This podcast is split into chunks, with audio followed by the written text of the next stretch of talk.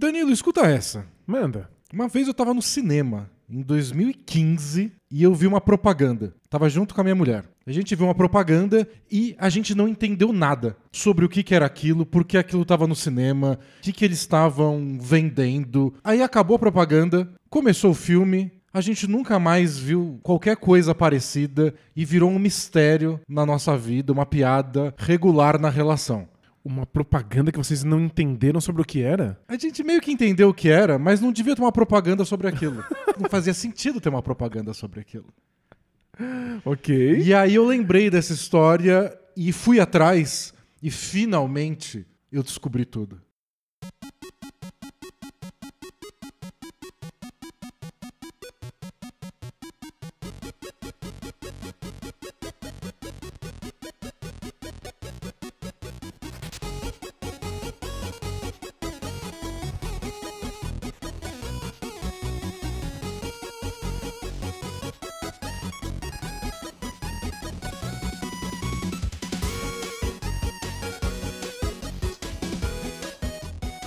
O seguinte, antes de começar esse filme lá em 2015, apareceu uma propaganda que era um filminho, um desenho, uma animação, explicando que um certo senhorzinho japonês, lá em 1908, descobriu um novo sabor, o umami. Ah, claro. A animação contou a história, ele foi lá, descobriu o umami, que funciona assim, e ele é o quinto sabor. Depois do doce, do salgado, do amargo, do azedo, e descobriu o umami.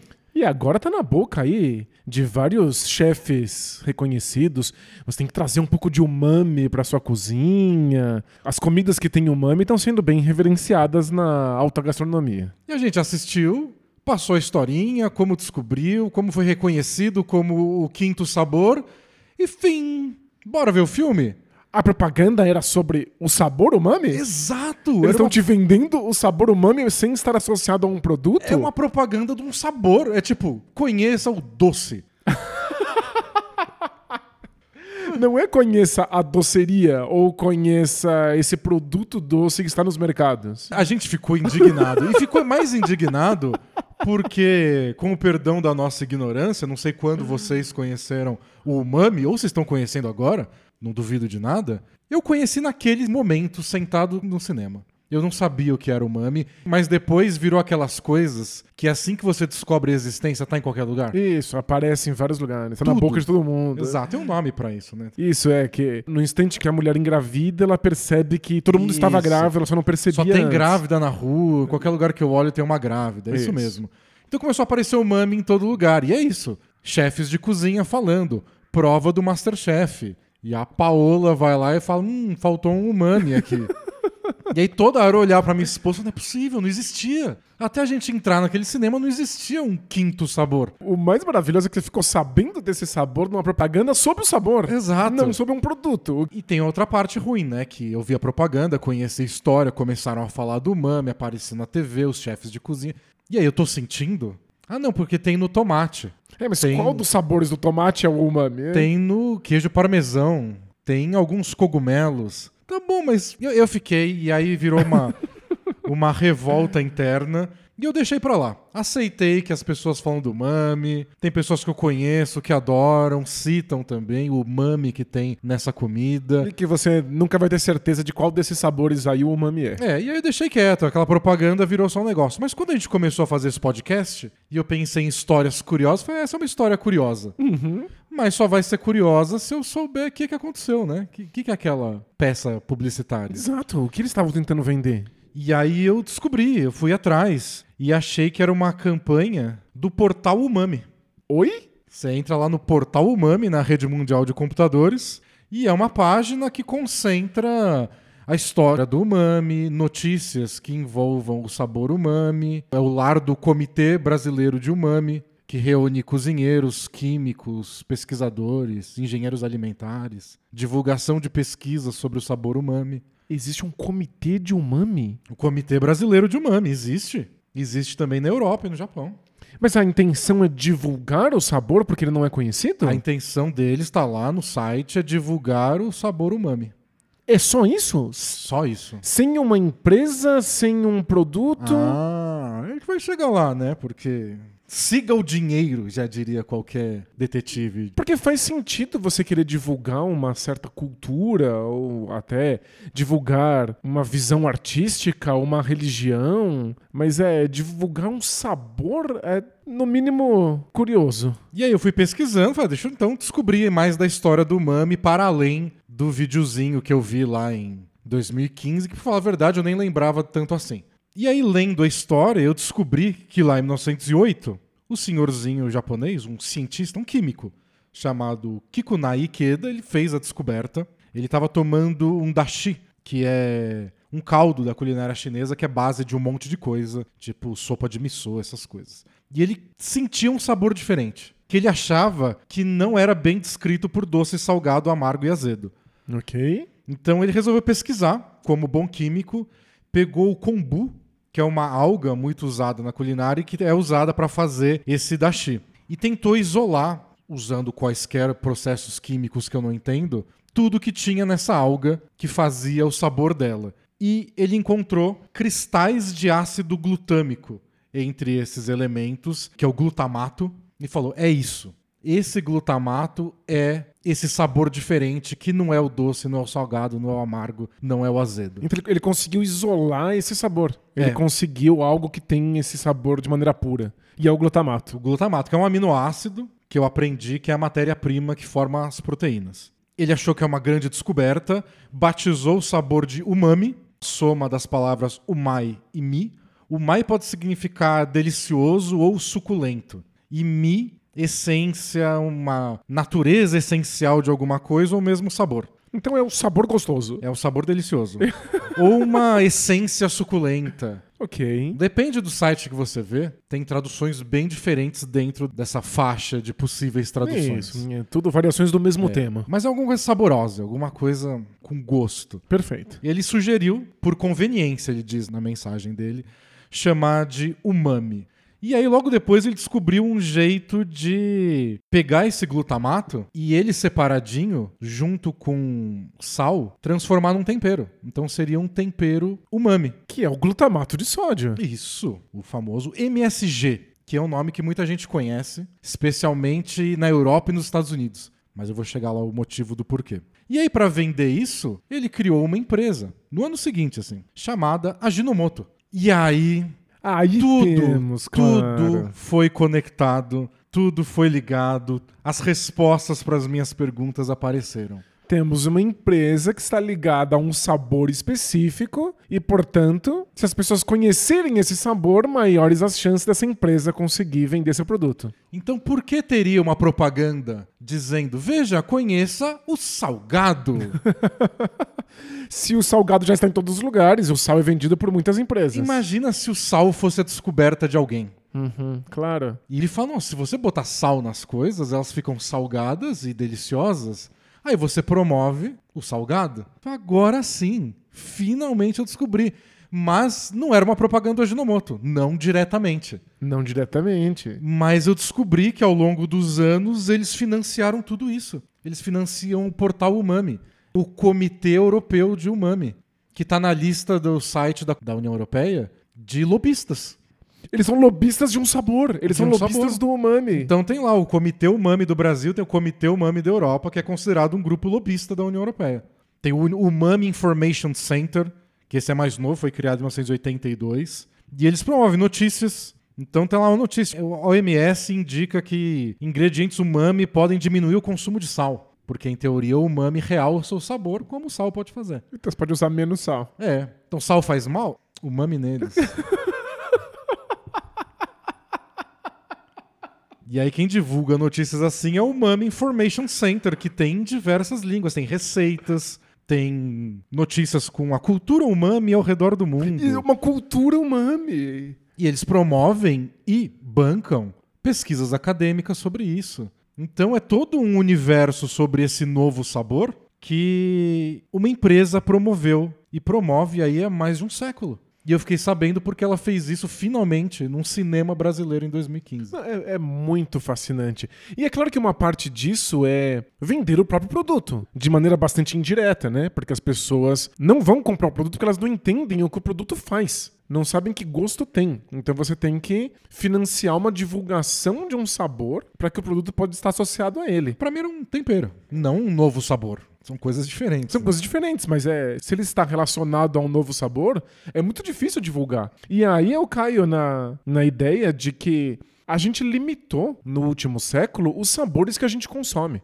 A produção industrial de alimentos acabou massificando vários dos sabores. A gente reduziu, inclusive, que tipo de planta a gente produz, quais tipos de batata, de milho estão disponíveis. Então a gente foi reduzindo mesmo. E existem movimentos de expansão disso, de retornar para sabores e produtos que a gente não tem mais contato. É engraçado você ter que fazer isso com o umami quando tem uma empresa relacionada a isso. Mas explica também por que se torna um queridinho da gastronomia ou da alta gastronomia. Porque você pode brincar, experimentar, explorar uma coisa nova que até outro dia você não conhecia. É, e sabor é cultura. O fato de que a gente não come mais alguns tipos de alimento é porque algumas culturas estão sendo apagadas. Então você quer expandir culturas, então você quer expandir sabores, você quer tornar mais evidentes sabores que foram apagados ou passaram despercebidos. É que o umami já estava aí, mas ele não estava aí de maneira tão explícita e tão evidente, né, tão pura quanto no glutamato de sódio, que por coincidência é de uma empresa.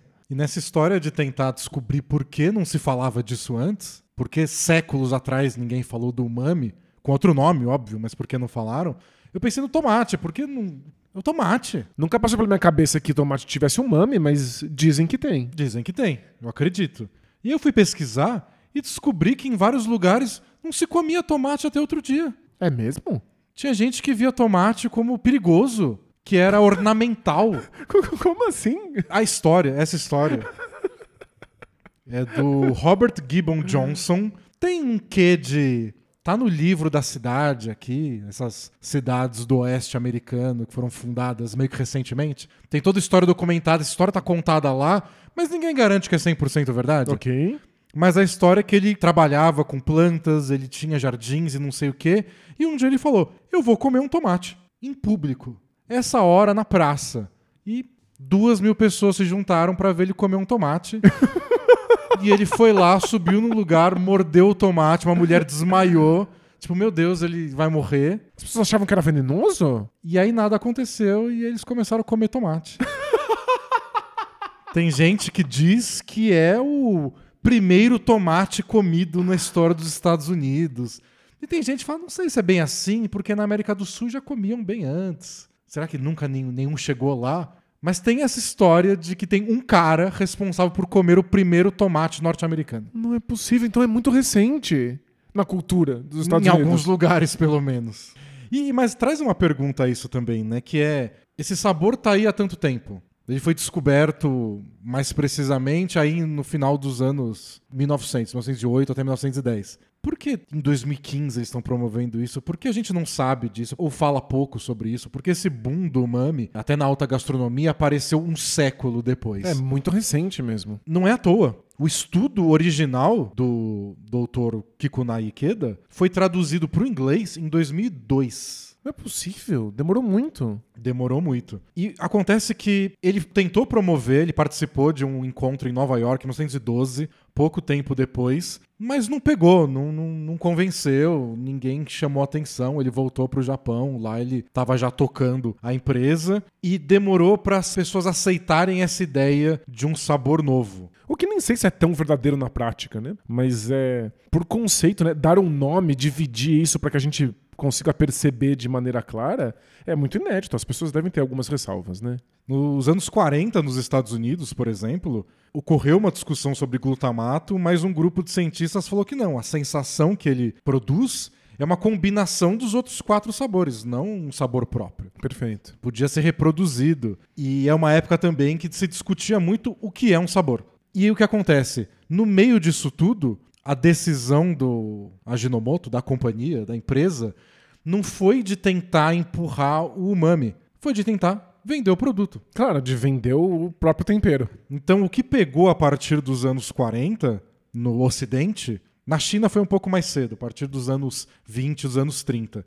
mas no Ocidente, a partir dos anos 40, 50, não foi a discussão sobre o umami, a palavra umami. Foi o MGS, o glutamato monossódico. Que começou a ser vendido, começou a ser usado por restaurante. Os Estados Unidos adotou imediatamente, começou a vender bastante por lá. Ou seja, o sabor começou a ser disseminado sem uma palavra que o descrevesse. Que também é uma coisa engraçada, né? Não usar nenhuma palavra. Eu tava pesquisando sobre isso e um cara falou: Mas se, se existe esse umami desde sempre, por que ninguém, em nenhum canto do mundo, em todos esses milhares de anos de história humana, deu um nome pra isso? Pelo jeito, é uma coisa mais complicada que os outros. Veja, o doce é mais óbvio.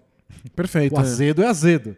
O umami É mais confuso, né? é mais confuso. Mas em 2022, Danilo, é, um estudo da Universidade de Miami conseguiu encontrar os receptores de sabor do umami na língua e no cérebro. Então a gente tem E mesmo. aí, pra muita gente, essa é a prova definitiva que sim, é um, é um sabor como os outros quatro clássicos. É de que é uma questão biológica, de que o corpo está pronto para receber esse tipo de sabor. É, e que é uma coisa diferente, não é um- uma combinação dos outros. Então, por muitos anos, ficou só vendendo o MGS nos Estados Unidos e no, no, no Ocidente em geral. Sem um nome pro umami. Sem o nome pro umami, era só um produto de sucesso. Só que aí, nos anos 60, especificamente em 1968, surgiu a Síndrome do Restaurante Chinês. Que é um nome sensacional por si só, né?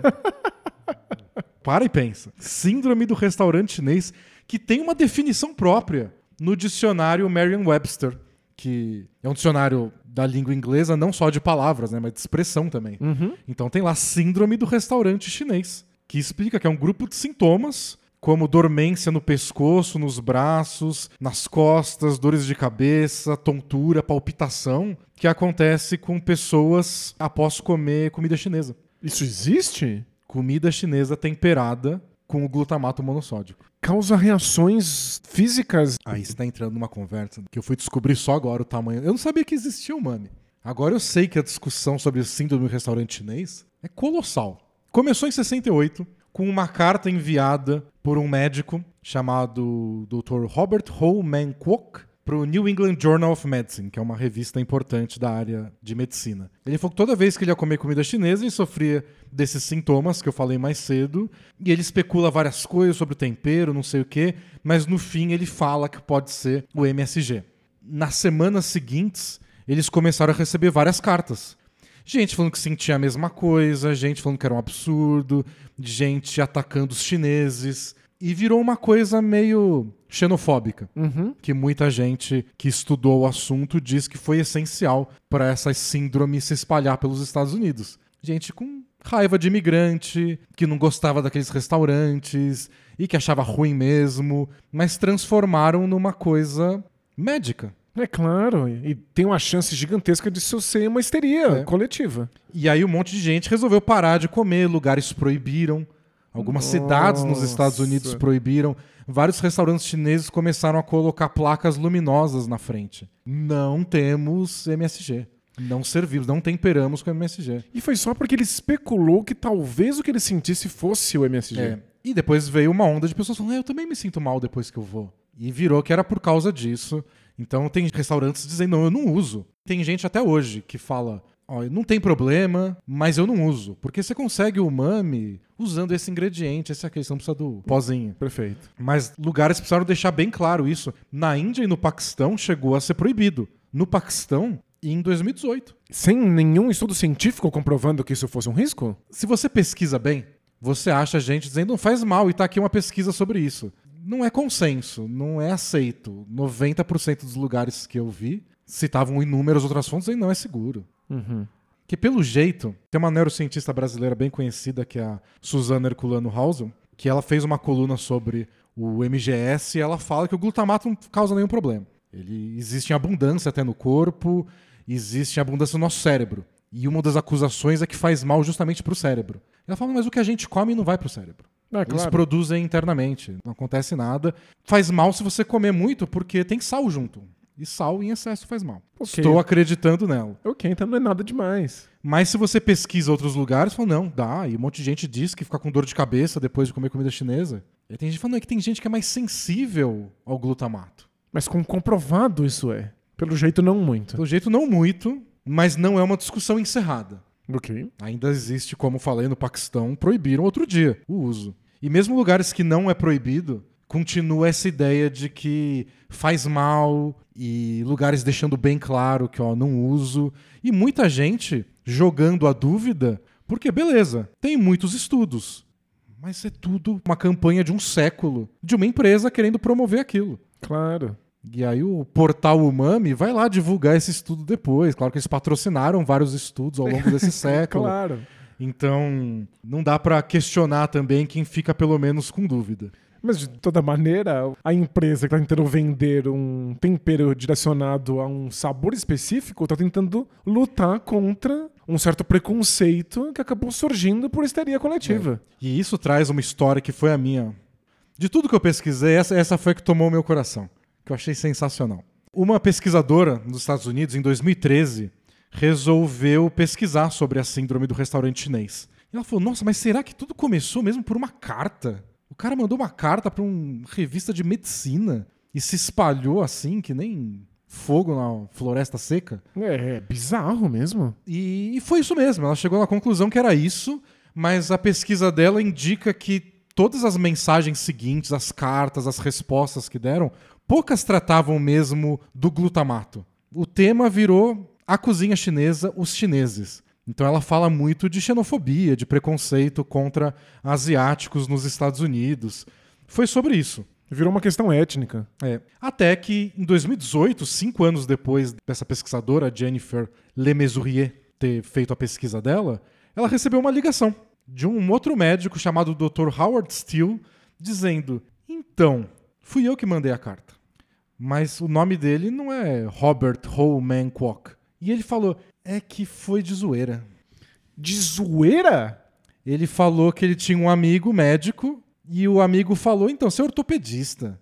Ortopedia não é nada, ortopedia é uma porcaria. Você nunca ia conseguir publicar alguma coisa nessa revista aí. Vai que apostar 10 conto? E aí ele escreveu uma carta absurda, que eu tinha certeza que era toda exagerada e absurda, mas eles publicaram. E aí ele me deu os 10 dólares e eu liguei para eles falando, então aquela carta era brincadeira, mas eles sempre desligavam o telefone na minha cara. Não é possível. Ele ganhou 10 dólares numa aposta e com isso jogou gasolina em cima de todo o racismo e a xenofobia contra asiáticos, destruiu um tempero, restaurantes chineses, um sabor. E aí saiu uma matéria contando toda essa história, que o cara admitiu que foi uma zoeira. E aí entraram em contato com a revista. A moça da revista falou: então, eu não, eu não tava aqui em 68. Não posso falar em nome deles. É 68? É muito antes de Twitter e WhatsApp. A, a, as fake news já se propagavam muito rápido. Ela pesquisou e falou que ela descobriu até outras coisas. Falou que era comum na época. Cartas de troll, né? Se a gente for usar a expressão hum. aí já de rede social. Mas que eram mais identificáveis. E que essa não, essa não parecia. Ele queria publicar a carta, no é. fundo, né? Pra ganhar aposta. Porém. Porém. Depois disso tudo, depois que essa matéria foi publicada contando a grande mentira desse Dr. Howard Steele, a gente descobre que existiu um Dr. Robert Holman Kwok e que ele trabalhava na mesma fundação de pesquisa que estava lá assinada naquela carta. Morreu em 2014. E na mentira dele, lá na, na história da mentira, esse médico falou: não inventei um nome. Ele inventou um nome que já existia. Eu até achei que o nome soava engraçado, que era meio que um trocadilho. Ele falou: não, mas existia um cara assim, que trabalhava naquele lugar. E aí foram entrevistar a família desse Dr. Robert, e a família falou: foi ele que mandou a carta. Ah, não, não é possível. E o cara fala: não, o outro insiste, o Dr. Steele. Não, eu mandei de zoeira. Eu fingi o nome e mandei a carta, enquanto a família do cara que tinha esse nome insiste que a carta foi do falecido. Então, hoje, a posição oficial é: não sabemos. a gente não sabe exatamente quem mandou aquela carta, porque a família do falecido disse que foi ele, o outro cara disse que foi de zoeira. E é, é um médico mais velho. a idade bate para ele poder ter mandado aquela carta em 68. Por que um cara, a essa altura da vida, vai mentir nossa, mas por que alguém pegaria para si a autoria disso como uma piada? Ainda fica ridículo, né? Mas tá aí, tá no mistério. A síndrome do restaurante chinês nasceu por uma carta que oficialmente a gente meio que não sabe quem mandou, mas que pegou E de certa forma incentivou, na virada dos anos 2000, a Ginomoto a mudar a estratégia. Uhum. A estratégia deles foi menos no MSG Claro, porque É odiado. sigla, é, ficou banida em vários lugares. e migrar pro umami. Eles começaram a promover o sabor umami. E aí bateu tudo. Aí traduziram a pesquisa original, aí começaram as pesquisas para identificar os sabores. E aí você confia que os chefes vão ficar interessados no sabor e que eles, por conta própria, vão descobrir onde esse sabor está e um desses lugares principais que você pode encontrar é o MSG. E aí ele virou queridinho dos chefes, queridinho da cozinha molecular, É verdade. queridinho de todo mundo que tava tentando levar a ciência pra gastronomia. Uhum. E aí começou a ter os inimigos também. Que é o pessoal que sempre bate na tecla de que o MSG faz mal. Achei vários sites veganos aí falando, tipo, não usa, é um absurdo. Porque aí vira uma batalha da comida industrial versus a comida natural. E alguns chefes que gostam falam, não tem que ser assim, virou uma coisa anti-ciência. É, porque o MSG é produzido em laboratório. É, o jeito que é produzido hoje é mais complicado do que foi lá em 1908. Você não pega alga e não sei o que, dá pra fazer de maneira sintética com uma bactéria.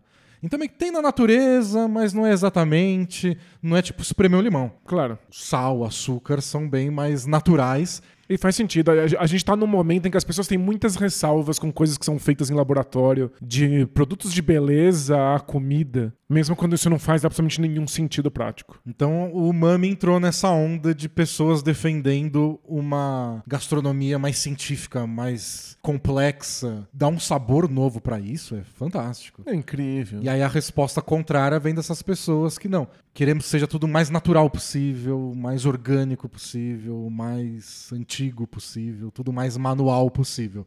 É, vira um embate entre duas visões diferentes de mundo e de cozinha. Se a gente pode isolar um sabor, né? Se a gente pode fazer com que a comida tenha um paladar que a gente não conseguiria conquistar sozinho na natureza, por que não? Tantas coisas da nossa vida são construções que a gente produziu, a gente não vive naturalmente, não sei nem se é possível. A expressão natural é muito complicada em si. Mas acho que a vitória da Ginomoto, do comitê Umami, é que o pessoal que é mais contra ficou contra o temperinho, o MGS. O umami foi abraçado. Você coloca o umami no mapa a ponto de que pesquisadores ficam tentando descobrir onde no cérebro ele é percebido, e aí você pode ter esse discurso de que está no corpo, de que é natural, de que é biológico. E é engraçado que a gente começou falando de propaganda de sabor, mas no fim virou uma disputa mesmo. Achei uma matéria bem legal do Financial Times em 2015, falando da guerra contra o açúcar. Então, preocupação com obesidade, eh, países começando a tributar de maneira mais pesada refrigerantes ou alimentos com muito açúcar. É, aqui no Brasil agora a gente está com indicações bem visíveis nos produtos industrializados quando eles têm adições muito grandes de gordura ou açúcar ou sal. E aí a matéria diz assim: ó, a reação negativa está rapidamente se expandindo do açúcar também para o sal e a gordura. Exatamente o que você falou agora. Né? E aí o novo presidente da Ginomoto na época falou: "E é com isso que podemos mostrar nossa tecnologia. Trata-se de uma grande oportunidade de negócios para nós. Tipo, as pessoas não querendo sal, querendo menos açúcar, podem ver o umami como uma alternativa para realçar sabor. É um vilão, agora é outro, né? Então, é, faz sentido ter uma propaganda de umami. Incrível. Tá muito doce, açúcar, ah, não sei o que, sal demais, né? Faz mal. Você conhece o umami? Você conhece o quinto sabor? E aí dá pra entrar num cinema e ter uma propaganda de umami na sua cara sem em nenhum momento você saber que é da Ginomoto.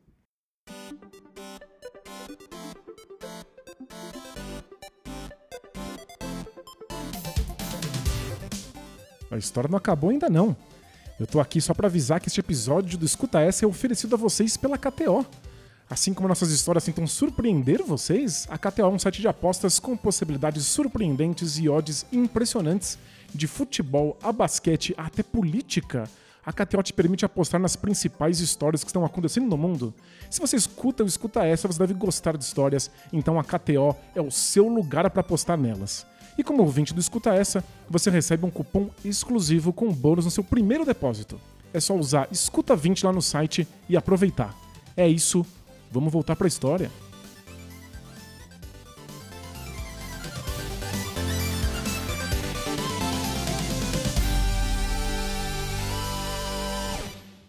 E o curioso é que todo esse assunto de um sabor, uma culinária, gastronomia sendo muito influenciada por uma empresa, por um lobby, me lembrou de outra história que eu também conheci recentemente, que é a história do leite condensado no Brasil. É. Você já ficou sabendo? Não, não faço ideia. É muito curiosa. É uma coisa exclusivamente brasileira, o leite condensado? Não é exclusiva brasileira, mas o Brasil é disparadíssimo o país que mais consome leite condensado. Assim, fácil. E virou, mais do que isso, identidade nossa, dos doces brasileiros. Caramba. Então, o leite condensado foi criado nos Estados Unidos, 1856. Era uma solução para conservar o leite por mais tempo. Então, o leite estragava muito rápido, crianças iam tomar leite e ficavam doentes. Eles queriam um jeito para o leite durar mais. Perfeito. Então, eles evaporavam a água do leite, botavam açúcar para não ter mais nenhuma bactéria ou fungo e lacrava a lata. Depois você pegava o leite condensado, misturava com água, batia e virava um leite normal. Ah, a ideia do leite condensado originalmente é transformar ele em leite. É virar em leite. Você mistura com água depois. Fazia ideia. Eu também não fazia a menor ideia. É, aí depois virou solução para o exército na Guerra Civil dos Estados Unidos. Em 1861, lá, a década de 1860, se espalhou nos Estados Unidos como alternativa para os soldados levarem nas batalhas. Você pode fazer leite a qualquer hora, não estraga, calórico bastante para te dar energia. E no Brasil chegou em 1890, trazido pela Nestlé. E aí, em 1894, na primeira conferência nacional do leite laticínio, a Nestlé estava lá. Eles fabricavam o leite moça. E eles já estavam defendendo que era uma alternativa de leite puro e nutritivo para as crianças. Porque o Brasil é um país muito quente. O leite estraga muito rápido. Então a gente tem um leite aqui em lata que você deixa na sua casa e quando você quiser dar para criança, você mistura um pouquinho de água e dá para ela. É, tirando o fato que tem muito açúcar. Tem uma matéria na Piauí da Juliana Fadu que conta bastante dessa história primordial do leite condensado no Brasil e ela entrevista uma advogada que fez um mestrado de políticas públicas do leite no Brasil. E ela fala assim: o produto chegou embalado de forma hermética, industrializado, num Brasil que queria tirar a ideia de que a gente era selvagem e que tomávamos leite direto da vaca.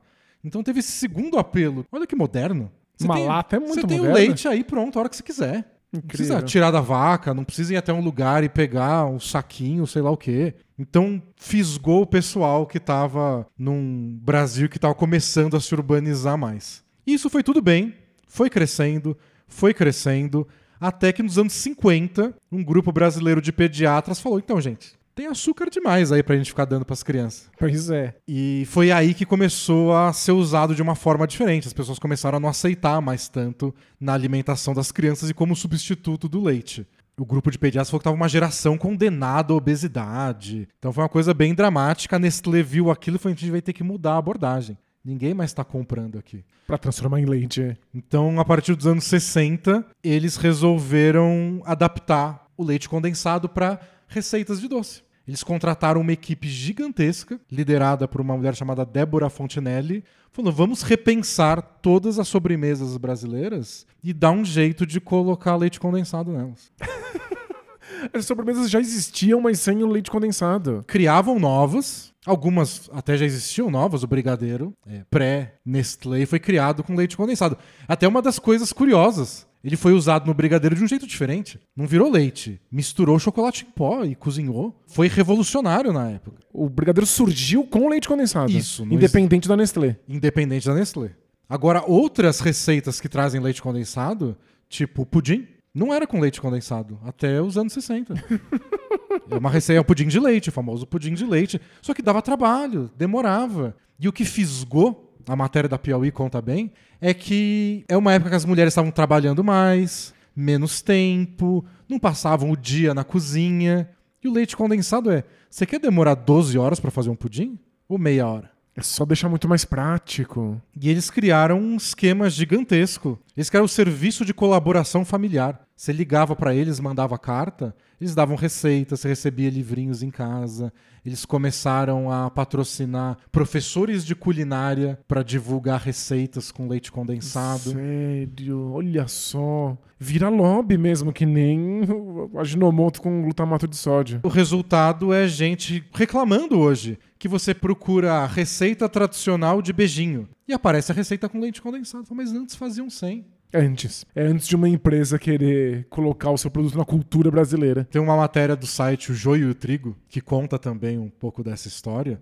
De um jeito bem mais crítico contra a Nestlé do que a matéria da Piauí. É, essa me cortou o coração um pouco. Eles conversam com essa Débora Fontinelli, que foi quem organizou todo esse movimento da Nestlé para criar sobremesas ao redor do leite condensado. E ela conta que ela uma vez se encontrou com um pesquisador de culturas alimentares chamado Carlos Alberto Doria. Vê o livro sobre o assunto. E ele disse que conheceu a Débora e quando eles conheceram, ele falou assim: Eu queria conhecer você porque você foi assassina do doce brasileiro de antigamente. E você, sabe o que você fez? Que pesado. E ela fala: é, Eu sei, eu vou pagar no inferno por esse preço de ter transformado, de ter matado, de ter popularizado uma versão assim do doce. Uau! A gente estava falando mais cedo de como a produção massificada de alimentos uniformizou um pouco os sabores, diminuiu o tipo de comida que a gente consome. Pelo jeito também mudou algumas receitas padronizou algumas receitas, a gente perdeu alguma diversidade de culinária. O produto virou a identidade dos doces brasileiros. Mas, ao mesmo tempo, dava para ter tentado e não emplacado, né? É que o Brasil já tinha uma cultura de muito doce. Tem um livro do Gilberto Freire sobre isso até. E ele fala, foi o primeiro produto de exportação do Brasil, o açúcar. Ele até fala, o açúcar dava renome ao Brasil. Era motivo de orgulho. Tá na nossa cultura de algum jeito. Tinha muita receita com açúcar, muito doce. Tem relatos de estrangeiros no Brasil reclamando que aqui as coisas eram muito doces. Bem antes de leite condensado, a gente botar brigadeiro com tudo. Eles são mesmo. Então tem essa. A Nestlé se aproveitou disso? Se aproveitou, mas de um cenário que já existia Claro, já o, pro- tava no lugar certo na hora certa. o é. produto caiu como uma luva. Perfeito. Não foi só um plano maligno. Meio que o Brasil abraçou bem rápido a ideia de substituir tudo com leite condensado. É, o Brasil abraçou leite condensado e agora ó, os novos tempos preocupados com o doce e com o sal abraçaram o glutamato de sódio. O umami veio pra ficar.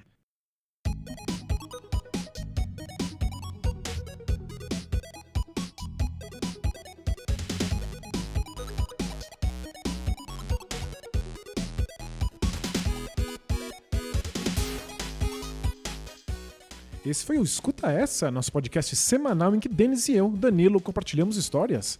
Dessa vez falamos sobre a história do umami e do leite condensado também. Não esqueça que você pode escutar novos episódios do Escuta Essa todas as quartas-feiras no Spotify, no seu criador de podcasts favorito ou no nosso site add.studio escuta essa. Lá no Spotify dá para deixar mensagens pra gente, mas se você preferir, pode mandar e-mail em escutaessa@add.studio. E por falar em mensagens, o Ricardo Sedano disse que estava se preparando para uma prova de francês para imigrar para o Canadá, escutando uma hora por dia de podcast em francês. Aí ele ouviu a história do Rodrigues e achou tão louca que pensou que não estava entendendo direito e parou de ouvir. Aí ouviu escutar essa, percebeu que tinha entendido direito e que a história era maluca de verdade. O Ricardo mandou pra gente, inclusive, o link para o podcast francês, tá na descrição desse episódio, junto com todos os outros links. O Emerson Souza disse pra gente que o Cold Facts do Rodrigues virou o álbum preferido da filha de nove meses na hora de dormir. Olha só, é como se fosse um bebê sul-africano. O Gabriel Frank Viegas avisou que o Ianês, no episódio sobre a Bienal, repetiu a performance com o nome Dispossession por 15 dias numa exposição de artistas brasileiros em Milão em 2018. Muito legal. A obra foi muito parecida, mas ele recebeu várias coisas diferentes. Vale a pesquisa aí do que ele foi coletando ao longo desses 15 dias. Wilson Ribeiro nos contou de uma goiana campeão do terceiro Festival do Pequi, em Tocantins, a Amanda Souza. Ela roeu quase 90 pequis em 10 minutos. De repente, comer cachorro-quente ficou fichinha aí. Campeonato de Pequi deve dar muito mais trabalho. O Vitor também mandou mensagem pra gente e disse que morou um tempo na África do Sul por conta do pai ser um adido naval e ele e a irmã já conheciam o Rodrigues em algumas músicas. Impossível ir pra África do Sul e não encontrar uma música dele por lá. A Isabelle Laís disse que o marido apresentou a gente pra ela, mas agora ela ouve escutar essa antes dele e a gente ainda lê as mensagens dela aqui e que por isso ele ficou de mal. Ô marido da Isabelle, a gente veio pra unir, não pra separar. Tem espaço pra todo mundo. Acompanhem a gente também nas redes sociais, sempre arroba escuta essa pod, e façam como a gente. Compartilhem essas histórias com quem você mais gosta. O episódio do Rodrigues ganhou selinho no Spotify de muito compartilhado. Muito obrigado, vocês são incríveis. Esse podcast é uma produção AD&D Studio, parceria entre eu, Danilo Silvestre, Denis Botana e Adriano Brandão. Conheça nossos outros podcasts em add.studio. É isso, até semana que vem. Tchau!